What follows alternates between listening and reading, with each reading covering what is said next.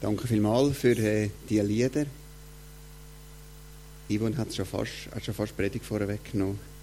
Ähm, mein Herz wollte ich geben und ich sehne mich nach Gott. Danke vielmals, Yvonne, für die, für die Lieder. Ja, ich möchte euch herzlich begrüßen heute Morgen hier im Neuland, aber auch die, die Heime, die reingüchselt für den Livestream. Ich bin selber ein großer Fan geworden vom Livestream und heiße euch die Heime auch herzlich willkommen. Die, die mich schon lange nicht mehr gesehen haben, ja, ich habe eine neue Brille. Ähm, ja, ich sehe auch besser mit denen. Ob ich besser ausgesehen mit denen, müsst ihr selber entscheiden. Das weiß ich nicht genau. Äh, mein Name ist Martin Heimann. Ich bin verheiratet, habe zwei Kinder, wohne in Poplissen und arbeite in einer Schule hier in der Nähe als Schulleiter. Ich bin schon lange da im Neuland unterwegs. Ich bin schon lange mit Jesus unterwegs und suche immer wieder den Weg mit Jesus zu gehen. Und es ist mir heute eine Ehre, mit euch Predigt zu teilen. Ich bin kein Theologe, sondern Schulleiter. Und das hat auch Auswirkungen, oder das bedeutet auch, wie ich das heute mache. Es wird keine tiefe Bibelarbeit oder so etwas geben, keine Exegese, sondern mehr ein Blick von weitem auf eine Sache, die mir auf dem Herz ist, eigentlich ein Zeugnis von meinem momentanen Verstehen. Ich möchte vor allem ein bisschen Begeisterung teilen mit euch. Begeisterung, die ich habe für das Angebot, wo Jesus uns macht. Begeisterung für, für das Gott uns die Hand ausstreckt und sagt, du kannst sie nehmen. Du kannst sie nehmen. Und von dieser Begeisterung möchte ich euch etwas weitergeben dass Gott möchte mit uns im Kontakt sein, dass Gott mit uns Beziehung sucht und dass Gott mit uns möchte unterwegs sein. Es hat viel damit zu tun, was Gott für einen Fokus hat über unser Leben. Ich habe den Titel gesetzt, woher, wohin und was liegt dazwischen. Also wirklich ganz zurück, ganz führen und was ist dann jetzt dazwischen drin. Ich sage später noch, die Reihenfolge ist extra ähm, so. Äh, ich tue es also ein bisschen umgekehrt sagen, als jetzt da im Titel ist. Aber wir fangen an, woher komme ich denn? Von wo komme ich? Und jetzt geht es nicht darum, ob familiär oder kulturell oder ähm, wo ich lebe, sondern ganz grundsätzlicher, woher komme ich? Und das vergessen wir manchmal im Alltag, dass, wir, dass es wichtig ist zu wissen, wo hat es den Anfang. Es hat damit zu tun, was ist mein Startkapital? Mit was fange ich an auf dieser Welt? Mit was fange ich an da in meinem Leben? Und es geht darum, was Gott für einen Fokus hat über mein Leben. Und wenn ich das für mein Leben kann nehmen kann, dann hilft mir das. Ein erster Text, den wir reinschauen, ist aus dem Psalm, ganz ein berühmter Text. Und ich habe den ausgewählt, weil das einen Teil zeigt vom Fokus, wo Gott über mein Leben hat. Ich danke dir dafür, dass ich so wunderbar erschaffen bin. Es erfüllt mich mit Ehrfurcht. Ja, das habe ich erkannt. Deine Werke sind wunderbar. Dir war ich nicht verborgen, als ich Gestalt annahm, als ich im Dunkeln erschaffen wurde, kunstvoll gebildet im tiefen Schoß der Erde. Deine Augen sahen mich schon, als mein Leben im Leib meiner Mutter entstand. Alle Tage, die noch kommen sollten, waren in deinem Buch bereits aufgeschrieben, bevor noch einer davon eintraf. Ich habe ein paar Wörter unterstrichen in dem Text. Wunderbar kommt zweimal vor. Im Zusammenhang mit mir. Ich bin so wunderbar geschaffen. Kunstvoll nicht einfach so ein bisschen. Gut ist es noch da. Schön sind wir jetzt so weit. Sondern kunstvoll. Und ganz schön finde ich, dass Gottes Augen mich schon gesehen haben, bevor ich überhaupt gsi bin. Er hat mich schon gesehen, bevor ich gsi bin und die Bewertung oder das Urteil ist wunderbar und kunstvoll. Jetzt machen wir ein kleines Gedankenexperiment. vielleicht ein bisschen ungewöhnlich für eine Kille am Sonntagmorgen oder für in der Kille. Stellt euch bitte mal vor, es gibt tatsächlich einen allmächtigen Gott. Ich sage es nochmal. Stellt euch vor, es gibt tatsächlich einen allmächtigen Gott. Ich weiß schon, mir sagt, ich glaube an Gott und so, aber jetzt stellt euch das vor. Es gibt einen allmächtigen Gott. Der, der tatsächlich Himmel und Erde gemacht hat. Und alles gemacht hat. Und alles im Griff hat. Stellt euch vor, der gibt es wirklich. Habt ihr das? Und jetzt sagt der über mich, ich bin wunderbar gemacht. Ich bin kunstvoll und er sieht mich schon, bevor es überhaupt losgeht. Der, der alles gemacht hat, sieht mich, bevor es losgeht und sagt, wunderbar.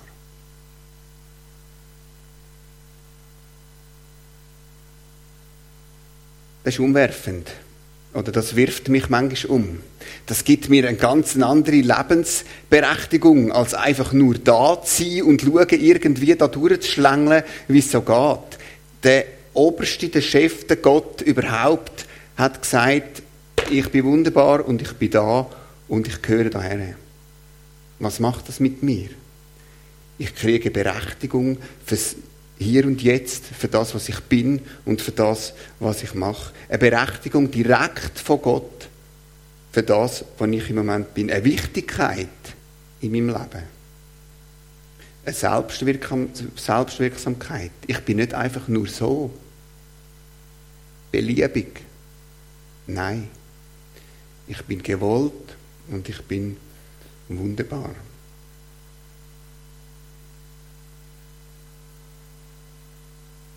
Geht immer noch darum, woher ich komme. Also was ich für einen Rucksack mitnehme. Das Wort Rucksack und mitnehmen ist ein bisschen negativ prägt, oder? Ich habe das Rucksäckchen und es drückt mich schaurig. Und ich nehme jetzt mal in den Rucksack rein, der Gott, was es wirklich gibt und der allmächtig ist, der hat mich wunderbar gemacht. Und jetzt nehmen wir nochmal etwas in den Rucksack rein. Eine, eine äh, Geschichte, die Jesus prägen tut. Es ist dort, wo Jesus unterwegs ist, am Anfang von seiner Wirkenszeit, wo er sein Team zusammenstellt oder seine Jünger sammelt oder er beruft, sie sammelt sie ja nicht. Ähm, er läuft um und sagt, folgt mir nach. Und dort am Anfang, wo er dann noch nicht alle beieinander hat, passiert folgende Geschichte. Einer der beiden Männer, die Jesus gefolgt waren, weil sie gehört hatten, was Johannes über ihn gesagt hatte, war Andreas, der Bruder von Simon Petrus. Andreas sah kurz darauf seinen Bruder Simon. Wir haben den Messias gefunden, berichtete er ihm. Dann nahm er ihn mit zu Jesus. Jesus blickte ihn an und sagte, du bist Simon, der Sohn des Johannes, du sollst Kephas heißen.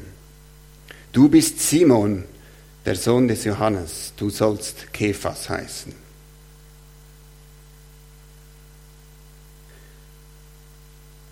Der Andreas und der Petrus, die sind suchend oder interessiert gewesen. Vielleicht sind sie sogar schon am Johannes der Täufer nachgelaufen, das wissen wir nicht so genau. Auf jeden Fall ist Andreas begeistert gewesen und hat gesagt, Petrus, komm mal mit, ich zeig dir eine. Und der Petrus kommt zu Jesus und Jesus blickte ihn an. Das haben wir wie vorher. Gott sieht uns schon. Jesus sieht den Simon und in dem Moment weiß er alles über den Simon. Und er könnte ihm ganz viel Zeug sagen. Er könnte ihm sagen, jetzt lass mal Bursch, jetzt musst du drei Jahre mir nachlaufen und dann wird vielleicht etwas aus dir. Und dann solltest du noch deine impulsive Art zügeln und dann solltest du später am Diener vom Tempelwächter auch kein Ohr abhauen und überhaupt solltest du mal Klappen heben und nicht die ganze Zeit. Jesus könnte dem Petrus so viel sagen.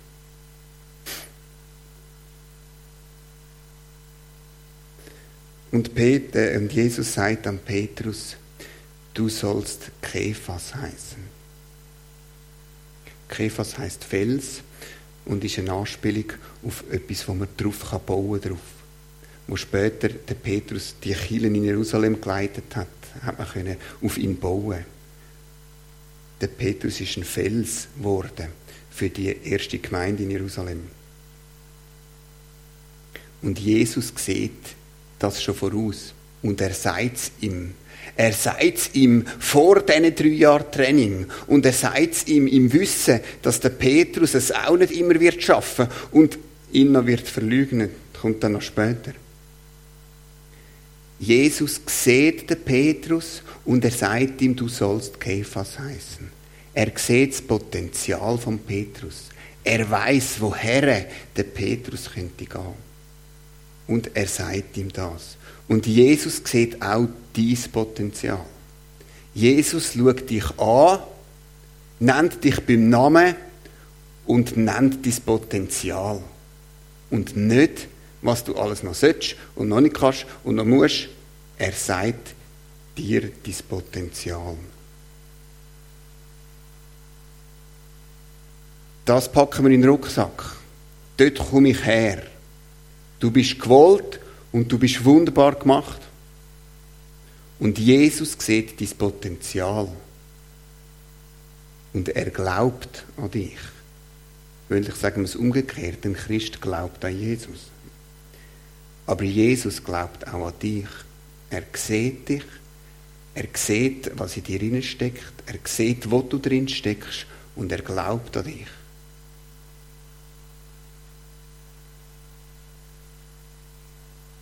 Das ist das, wo wir herkommen. Mit dem starten wir. Das ist das, was Gott über uns sieht. Das ist so, wie Gott uns nimmt. Er sieht uns und weiß, woher dass wir gehen wollen. Jetzt lassen wir aus, was dazwischen ist. Jetzt schauen wir führen. Wo, woher gehe ich dann? Wenn ich sage, äh, von wo komme ich und wohin gehe ich? Ich gehe zurück zu Gott. Mal ganz einfach gesagt. Ich gehe zurück zu Gott. Wir nehmen hier einen Text wieder von Petrus, ein, ein trauriger Text, äh, ganz später jetzt am Ende vom Evangelium. Äh, der Petrus hat unterdessen Jesus verleugnet, dreimal glaube ich. Ähm, Jesus ist gestorben, Jesus ist auferstanden und sie treffen sich wieder. Als sie gegessen hatten, sagte Jesus zu Simon Petrus, Simon, Sohn des Johannes, liebst du mich? Liebst du mich mehr als irgendeiner andere hier? Petrus gab ihm zur Antwort, ja Herr, du weißt, dass ich dich lieb habe. Darauf sagte Jesus zu ihm, Sorge für meine Lämmer. Herr, du weißt alles, erwiderte er. Du weißt, dass ich dich lieb habe. Darauf sagte Jesus zu ihm, Sorge für meine Schafe. In der Zwischenzeit zwischen diesen Punkten hat Jesus nochmal gefragt, ähm, liebst du mich? Oder zweimal sogar. An was ist Jesus interessiert? Und das ist jetzt nach diesen drei Jahren Training und nach dem, was der Petrus alles geübt hat. An was ist Jesus interessiert? Oder an was ist Gott interessiert? Er ist nicht an der Leistung interessiert. Er könnte auch da wieder ganz viel an Petrus sagen, was er alles falsch gemacht hat und das muss man aufräumen und überhaupt und sowieso. Der Petrus weiß das alles. Und was wird Jesus von ihm wissen? Er wird von ihm wissen, wo sein Herz ist.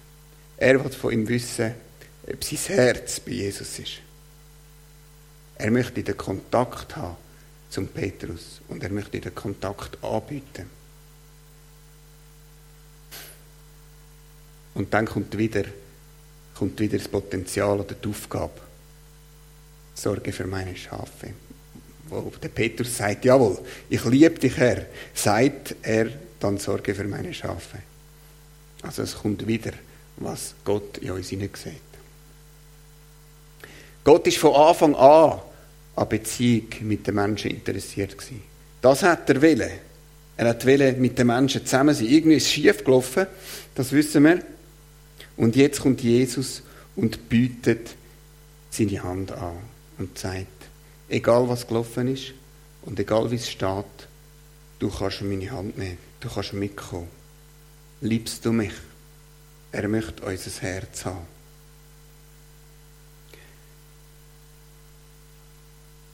ist egal, was zwischen ihnen gelaufen ist. Und es ist egal, was der Petrus alles gemacht oder nicht gemacht hat.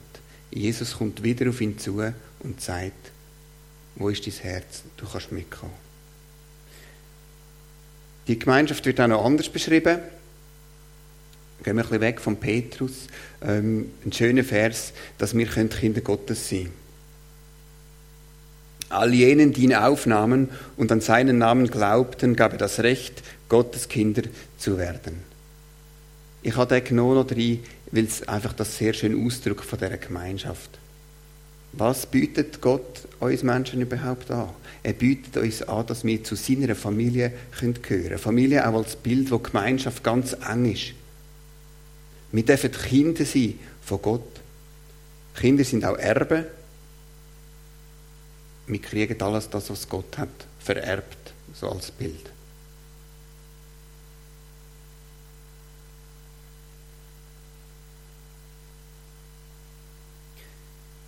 Im Lukas gibt es einen Text, wo gesagt wird, dass wir uns keine Sorgen machen sollen.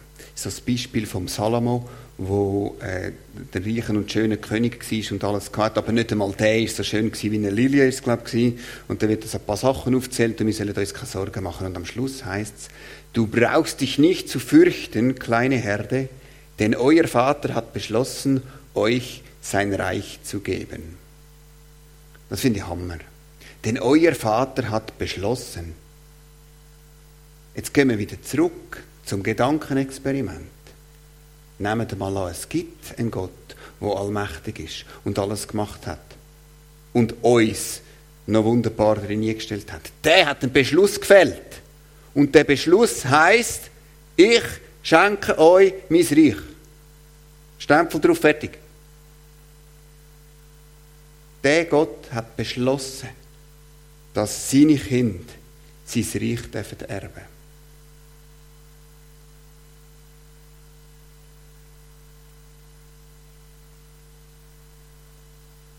Denn genauso wie die Sünde geherrscht und den Menschen den Tod gebracht hat, soll die Gnade herrschen, indem sie Zugang zu Gottes Gerechtigkeit schafft und zum ewigen Leben führt durch Jesus Christus, unseren Herrn.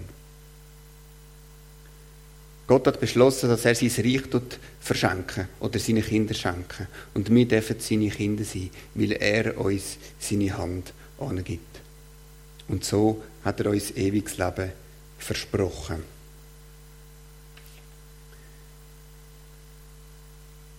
Der Himmel ist ein Geschenk.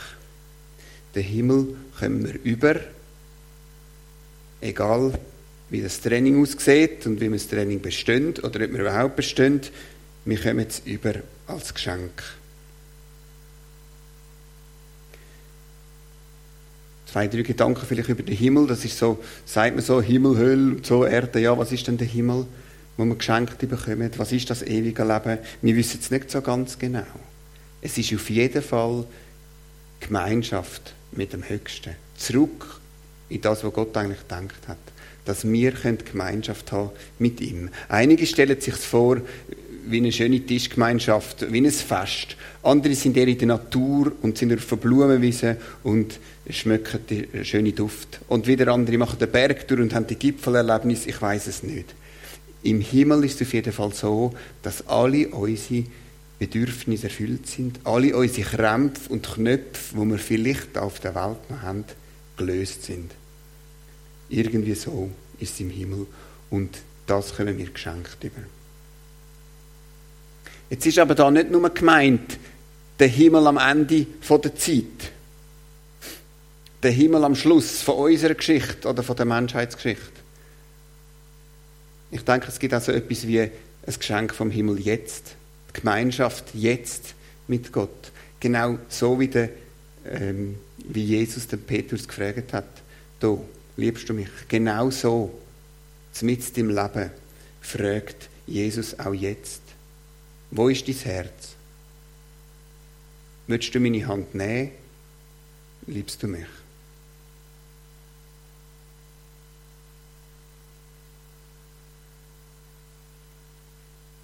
So weit sind wir bis jetzt. Woher komme ich? Du bist gewollt und wunderbar gemacht. Der Höchste selber hat dich wunderbar gemacht. Gott glaubt an dich und kennt dein Potenzial und wir haben das Ziel vom Himmel geschenkt bekommen.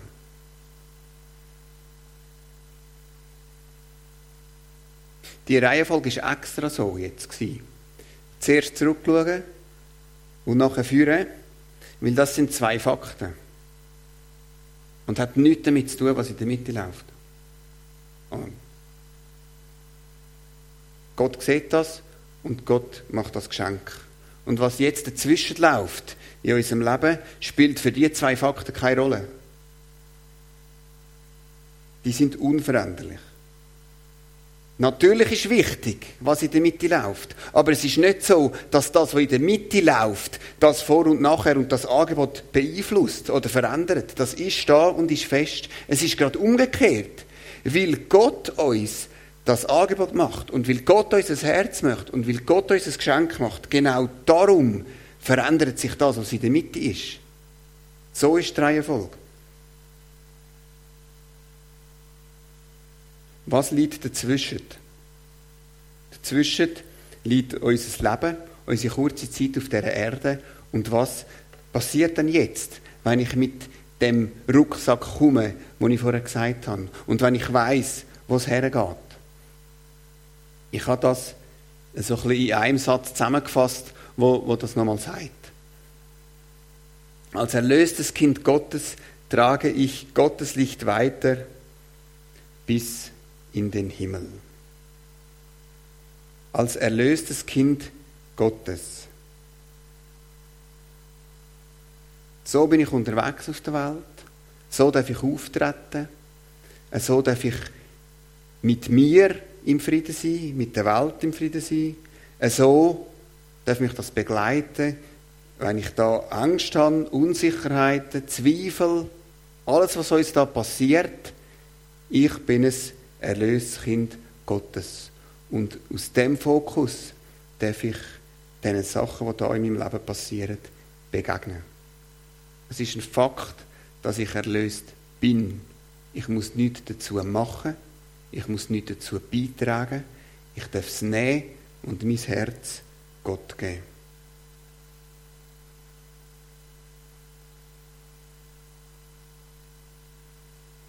Ich bin nicht einfach so erlöst oder ein erlöstes Kind. Es ist wichtig, von wem. Ein Kind von Gott darf ich sein oder möchte ich sein. Es deutet nochmal darauf hin, dass Gott mein Potenzial kennt und dass Gott mich sieht und dass Gott eben weiß, was für mich gut ist.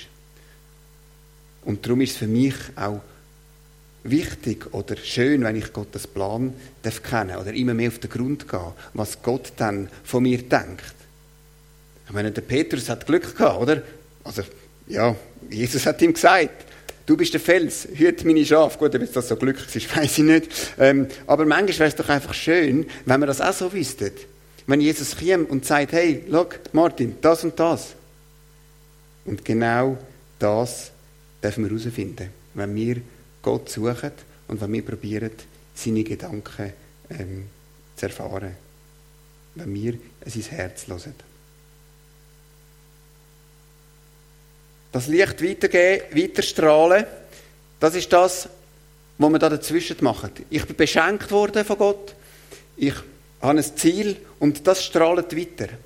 Jesus ist in meinem Leben und strahlt weiter. Und das ist das, was wir machen. Ich stelle mir das so ein bisschen vor wie eine olympische Fackel, ähm, wo wir irgendwo abholen, durchs Leben weitertragen, bis in den Himmel wieder zurück. Und das Licht strahlt in unsere Umgebung.